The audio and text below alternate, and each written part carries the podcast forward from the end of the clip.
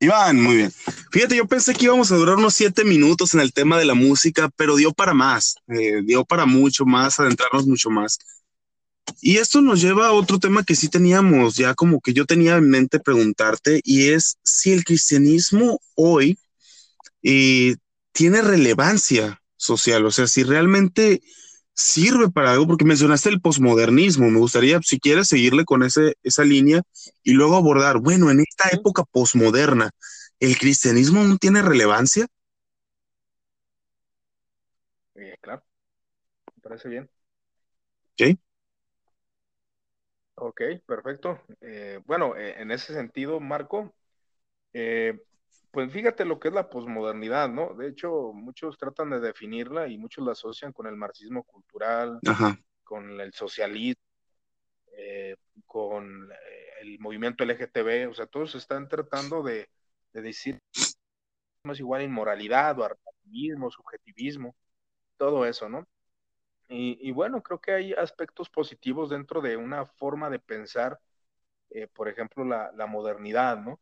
La modernidad trajo al cristianismo, a, quitó ya su relevancia, relevancia social aparentemente, cabe, mencionar, eh, que empieza con la ilustración, ¿no? Con personajes como Voltaire, que era alguien totalmente anticatólico y antiprotestante, desechaba todo lo que, tendría, tenía que ver con el cristianismo y pues ellos buscaban eh, guiarse por la razón universal, por esa razón que, el ser humano puede ser objetivo por sí mismo, sin que le enseñen nada, sin que le enseñen religión, el ser humano puede llegar a las respuestas por medio de su razón.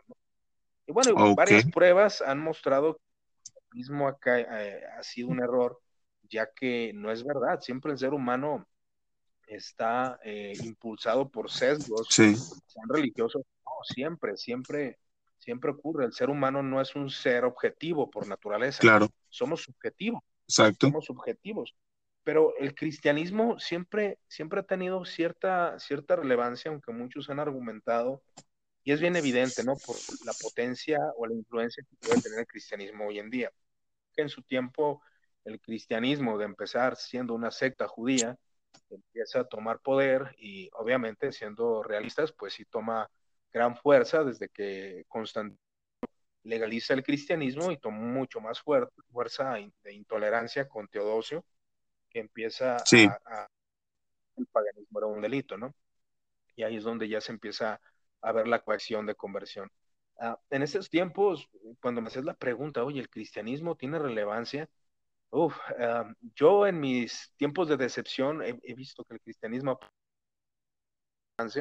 en la sociedad, pero ya siendo analíticos el vestigio del cristianismo en la cultura occidental, o tratando de ser objetivos, claro está, hablamos de los sesgos, el cristianismo aún sigue impregnado en la sociedad.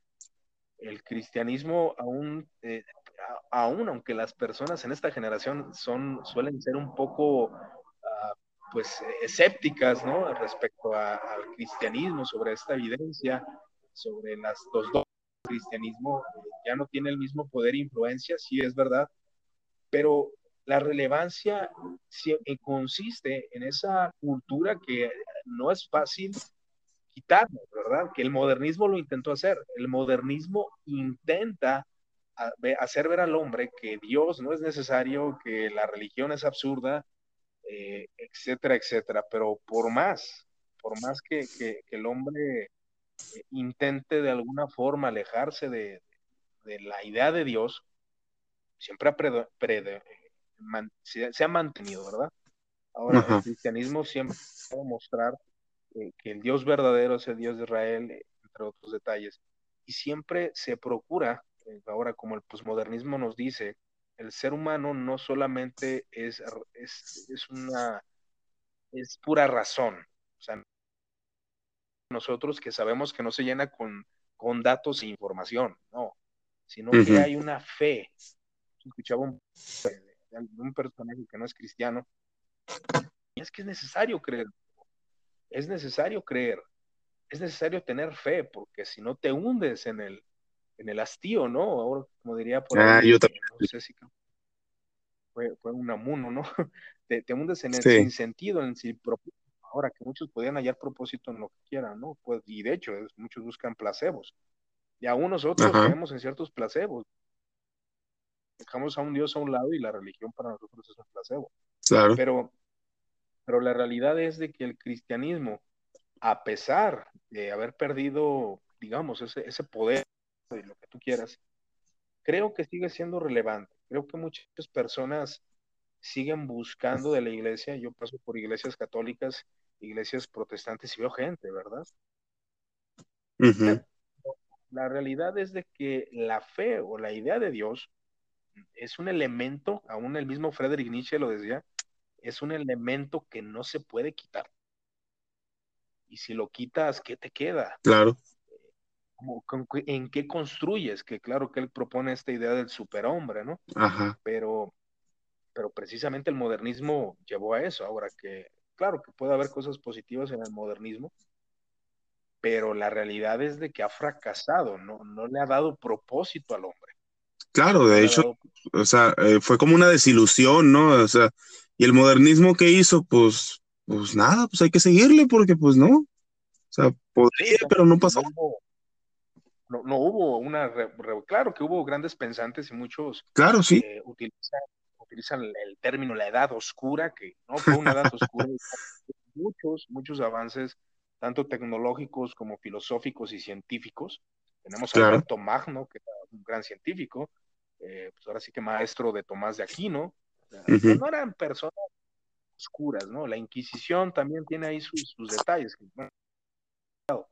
pero también tiene sus detalles y algunas atribuciones injustas, pero bueno, eso, eso ya igual lo trataría en otro tema porque es muy complejo. Sí, sí, sí, claro, como lo... Sí, dime. Dime todo, síguele. Sí, sí, sí, sí. Entonces, eh, para mí el cristianismo sigue teniendo mucha relevancia aún dentro, por ejemplo, en el estado de Guadalajara, en el estado de Jalisco, perdón, en, la ciudad de Guadalajara, yo veo cómo, cómo, cómo, el cristianismo aún tiene gobierno, ¿no? ¿Por qué? Porque el cristianismo es visto por la ley, por el Estado, como beneficio, de beneficio para la sociedad. Eh, claro. para, para, el Estado es, es conveniente que haya iglesias cristianas porque saben que es lugar de corrección de drogadictos, eh, de personas que han sido encarceladas y, pueden ser reivindicados. Ahora, obviamente, ellos ven también, casillan a los testigos de Jehová, a los mormones y todo, ¿verdad? Pero, sí, claro. pero la iglesia que sí tiene teniendo un impacto en la sociedad muy pequeño, hermano, a veces, porque a veces queremos ser muy idealistas, ¿no? De tener una cosmovisión totalmente totalmente impactar las naciones y, a veces no ocurre, pero si hay un impacto social en la vida de, las personas, bueno, si a veces no, a veces realmente no hay un impacto, depende mucho a veces de, la circunstancia, ¿no? Pero creo que tiene mucha relevancia, el cristianismo tiene mucho que ofrecer, y claro que lo tiene eh, a, mucha, mucha parte de la sociedad, aunque vuelvo a insistir, muchos han empeñado en decir que el cristianismo va a desaparecer, cosa que ocurrió en el primer siglo, segundo siglo. Siempre se creyó eso, ¿no? Hasta ahora el cristianismo ha sido la religión, como diría uno de los eh, también muy atacados, Bart Ehrman, el triunfo del cristianismo, ¿no? Claro. Este agnóstico habla de precisamente de, del triunfo del cristianismo, que es un libro que lo recomiendo, aunque hay pequeños detalles. Eh, sí, ¿por qué lo recomiendo? Porque yo siendo cristiano recomiendo un libro de un agnóstico. Porque, bueno, es un libro histórico, y, realmente pues es avalado en el sentido de la historia. Hay ciertos aspectos veraces dentro del libro, ¿no? Y, ahí es donde nosotros podemos ver cómo el mismo pues triunfó, que claro, que hubo cuestiones políticas, obviamente. Claro, sí. Sí, fíjate que, em, bueno, ando un poco mal de la garganta, disculpa. Pues en el sentido de relevancia, yo creo que el cristianismo ha perdido bastante desde que empieza este secularismo, desde que la sociedad empieza a ver menos relevante a la iglesia. O sea, es la misma sociedad la que, la que crea esto y la iglesia también. La iglesia al estar tan dividida, al ya no ser iglesia de Estado, al tener esa libertad para poder decir, no me gustó lo que dijo hoy el pastor, mañana abro mi propia iglesia, que sí pasa, lamentablemente y esa, ese poco sentido de razón, eh, ¿cómo decía? Sí, pues ese quehacer teológico hacia lo social, esa acción social, pues han dejado a la iglesia en un, eh, delante de la sociedad, como pues fanáticos, ignorantes, eh, aleluyos, como tú quieras decirlo, de forma despectiva. Y la iglesia no ha podido retomar esos valores que inculpan, como no, no retomar los valores, sino retomar su importancia céntrica en la sociedad como una impulsora de valores, que yo creo que ofrece mucho, la iglesia ofrece mucho, y no nada más porque dice pórtate bien, sino porque ¿quién te va a ofrecer las realidades que te ofrece la iglesia en sus doctrinas, hablando de los mitos como el mito de la creación, que su trasfondo realmente quiere decir que le perteneces a Dios, que Dios es tu creador? El mito de la caída, que realmente te quiere decir, ¿sabes qué? Estás mal, o sea, realmente eres malo por naturaleza y todos tus actos, pensamientos están desviados de lo correcto. Entonces, como sociedad no funcionamos, necesitamos volver y ahí viene eh, pues la esperanza mesiánica en Cristo, ¿no? Entonces yo creo que la iglesia se ha enfocado muchas veces en predicar de una manera, eh, mm, ¿cómo puedo decirlo? Tal vez muy proselitista y no predicar las realidades humanas y sociales o las problemáticas humanas y sociales que realmente la iglesia, a las que la iglesia ofrece una solución. Está bien, Nietzsche proponía el superhombre, la iglesia propone que tú estás mal y necesitas que Dios, volver a Dios para volver realmente a ser eh, la humanidad idealizada a imagen y semejanza de Dios en el comportamiento, en lo que, en lo que tú quieras. Entonces, yo creo que la iglesia todavía tiene eso que ofrecer, pero muchas veces ni siquiera los cristianos son capaces de ver eso. Claro, y creo que, fíjate que yo tengo conflicto, muchos hablan de la crítica, la crítica social o justicia social más bien, Ah, sí, sí. Y la teología de la liberación, muy atacada, muy y, y, bueno, pues dices, sí, es una, un tono muy bíblico, eh, tratas ahí, sacas tu fundamentalismo, pero la realidad es que ellos hicieron, hicieron gran, gran, gran parte eh, aún en apoyar al pobre, ¿no? O sea, ver al oprimido, cómo es subyugado por los poderosos. ¿Qué mejor una teología que les ofrezca esperanza?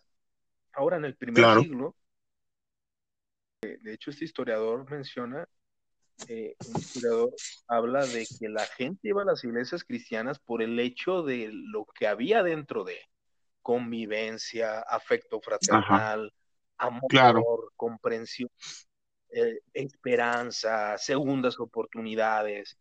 Y eso ofrecía a la iglesia y alimento también. Entonces, claro, sí. La gente, la gente en el Imperio Romano iba por eso. Y, es una realidad de que la, gente quería lo que estos tenían, ¿no? Esa convivencia. no había diferencia entre rico y pobre, entre el esclavo y el libre, ¿no? Había una, comprensión y una dignidad humana. Y ahora, muchos, fíjate que han dicho, bueno, el cristianismo traía, avalaba la esclavitud ahí con los movimientos ingleses y puritanos, eh, que tenían sus esclavos, y otros dicen, y, dentro aún del puritanismo que voy a mencionar, hubo dos o tres personajes, la minoría, que sí buscaban la dignificación del esclavo, o sea, el esclavo no es inferior, el esclavo no es un ser maldito, ¿no? son los malditos de Cam, ¿no? Claro, sí. Buscaban la reivindicación de la comunidad humana. Ahora que dentro del cristianismo... ¿Sí, Marco? Te iba, a comentar que está esta historia, ¿no? Entre Whitefield y Wesley. El uno que promueve la esclavitud y el otro que quería abolir la esclavitud, hablaba en contra de la esclavitud y ambos lo hacían con la Biblia en la mano. Exactamente. O sea, uno, y hay textos que dice esclavo someterse a su al, Señor, a su siervo como al Señor. Y hay, otros textos que, que no hay esclavo ni, libre, todos son uno en Cristo Jesús, ¿no? Entonces, la, Biblia ha sido utilizada para actos desastrosos, claro está, que es la crítica que muchos nos hacen. Pero también con la misma cultura se ha buscado la justicia, la justicia social, la dignidad humana. Y creo que eso sí ha sido uno de los problemas de la cultura, ¿no? Y, por ejemplo, quemar a los herejes, eso también es un, tema muy difícil, ¿no? Pero, eh, por ejemplo, alguien decía un caso de un violador de infantes delante de Dios y entró a un templo y destruyó las imágenes eh, y mató y asesinó a varios niños. Vaya, la justicia tenía que darle, ¿no? Y pues este sí. Entonces cuando dicen, bueno, si era un castigo muy cruel, pero también bajo qué visión estaba, ¿no? Esa visión aún de... decía que aquel que hiciera daño o que asesinara, pues era digno y reo de muerte, ¿no? Y bueno, no estoy defendiendo el hecho de... Bueno, es verdad, no, no vayan a creerlo, pero que tenía un contexto social, ¿no? no, no van a decir que quiero quemar a medio mundo. Claro. Sino que tenía y fíjate que es, yo creo que dice, ahí con esa palabrita diste en el clavo de todo. Muchas veces no somos conscientes de los contextos en los que se hablan o se hablaron las filosofías, los mandamientos o se dieron actos en el pasado, que es lo que decíamos ahorita de Calvino, ¿no? Eh, muchos dicen, ah, es que Calvino mató a... O sea, bueno, no fue Calvino realmente, eh, sino que fue el Estado y el Estado tenía sus paradigmas y esto es contextual. Otros dicen, ah, es que Spurgeon fumaba. Vete su contexto y ve qué pasó, ve cómo estaba la situación.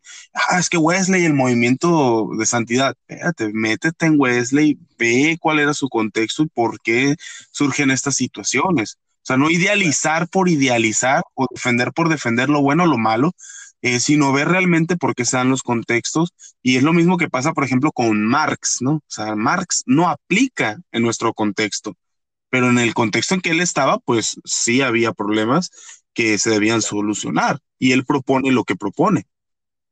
Exactamente. Y eso es bien clave, ¿no? Porque muchos hablan, por ejemplo, sacan a, Calvino mencionándolo y empiezan a, citar esos anatemas que él decía contra los credobautistas, ¿no?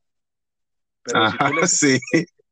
o sea, tú, tú, lees a un exponente del siglo XVIII, siglo XIX, presbiteriano, hablar de sus hermanos bautistas, pues es bien diferente.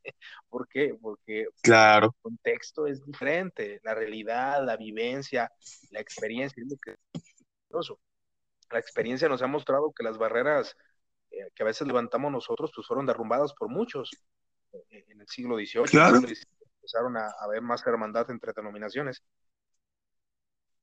Hoy, las queremos levantar, Marco, de nuevo, queremos otra vez levantar esas murallas por, nuestros sentidos doctrinales, citando a personajes fuera del contexto, a Martín Lutero. Claro. fuera del contexto. Sí, no. no, no, se pasa la gente ahora. Y es que, eh, fíjate, ahorita te hablaba de la unidad, ¿no? De la iglesia, cómo se ha ha distorsionado todo esto y cómo esto hace que la imagen que la sociedad tiene de la iglesia pues se pierda, una imagen buena se pierda. Eh, pero precisamente un camarada me decía, y yo creo que lo dijo muy atinado, y la, las personas están, mm, o sea, no creyentes, están más preocupados o les interesa más ver la relación que hay entre los cristianos que entender sus doctrinas. O sea, sus doctrinas a veces les valen cuete pero cuando los ven que se juntan, que se aman, que se llevan bien, que hacen acción social, eso tiene más impacto en la sociedad que eh, resolver el problema del, de la Eucaristía, por ejemplo. Claro, y eso ya es difícil resolverlo, ¿no? Pero, pero sí es cierto, o sea. Sí, sí. De hecho, decía, decía un hermano que grabé, de hecho, un audio que se llama El amor al hereje, y él decía, Ajá vaya, o sea, al vecino no le importa tu confianza, a tu vecino no le importa eh, qué, punto doctrinal abrazas o, o si eres supralapsario o infralapsario, a tu vecino no le sirve eso. Claro que, claro. que la muerte de Cristo y la resurrección son fundamentales dentro del diálogo y dentro de la evangelización. Sí, sí. Sí, hay cosas importantes, hay cosas que hay que decirlas, ¿no? Que yo creo que tenemos casi todos en común. Exactamente, o sea, la, muerte de Cristo y la resurrección y el perdón de pecados y la vida eterna, en el credo básico constantinopolitano, es parte del evangelio. Eso es importante que un claro. lo conozca. Pero la realidad es de que eh, la actitud social, como tú dices, mucha gente dentro de nuestras congregaciones, yo hablaba con jóvenes que han conocido últimamente aspectos de la reforma y, y confesionales, eh, bautistas, eh, de la confesión de 1789, y ellos trataban de, de, llevar a la señora de 60 años a que comprendiera las cosas como ellos las comprendían, y, la pobre señora no porque no quisiera, sino porque pues ya no puede o, realmente tiene una capacidad eh, pues no, no, limitada, no quiero, no quiero usar esa palabra, pero sí tiene otro tipo de capacidades, ¿no? Entonces, claro, sí hacerla que sea una sabia teológicamente, cuando los hermanos, eh, realmente la mayoría de los hermanos dentro de las iglesias no comprenden, no comprenden la totalidad de una doctrina. Y para ellos, claro. voy a citar a San Agustín, ¿no? La fe sencilla, la fe avisada es la que recibe. Pero bueno, aquellos que tengan la capacidad de indagar y estudiar, esos prepárense y, y, sean capaces de lidiar con la diversidad de pensamientos que hay en el cristianismo, ¿no? Claro, claro. Bueno, Iván, se nos acaba el tiempo, ha sido una hora muy entretenida dialogando contigo. Eh, me gustaría ya para finalizar, si pudieras compartir tus redes, dónde te leen, dónde te escuchan. Ok, gracias Marco, te agradezco la, invitación y pues también el anuncio que, pues, que voy a proporcionar ahorita. Eh, mi página se llama Muertos Adelante. Esta página es eh, los temas de la cristiandad, así en general, la iglesia. Eh, tratamos de, enfocarnos en la diversidad eclesiástica con la finalidad de conocer. Obviamente yo tengo, pero en la página tratamos de, poder tratar los temas del cristianismo, ¿no? Y también nos pueden encontrar en Spotify, en YouTube y también en Anchor, que precisamente estamos grabando ahorita. Y um, de redes sociales, Twitter e Instagram también estamos. Estamos en todas. Ahora sí que. Perfecto, dominando el medio. Dominando el medio, las redes sociales, ¿verdad? Ahí por si gustan seguirnos, a sus órdenes. Muy bien, Iván. Este, muchísimas gracias por el tiempo que me dedicaste. Perdón por hacerte perder una hora, pero yo sé que te encanta de todos modos dialogar y a mí también. y estos temas que, que, están muy así, muy, muy entretenidos y muy cotidianos, ¿no? Entonces, pues esperemos volverlo a hacer eh, pronto o igual hacemos algo en Muertos al Pecado, no sé, o nos aventamos uno, un sushi ahí en Guadalajara un día de estos. Claro que sí, estás totalmente invitado y pues ahora sí que te agradezco esta invitación y gracias por esta conversación. Muy bien, Iván, muchas gracias. Esto fue Corinto, tu podcast cristiano favorito. Dios te bendiga, nos vemos. Saludos, Iván. Hasta luego.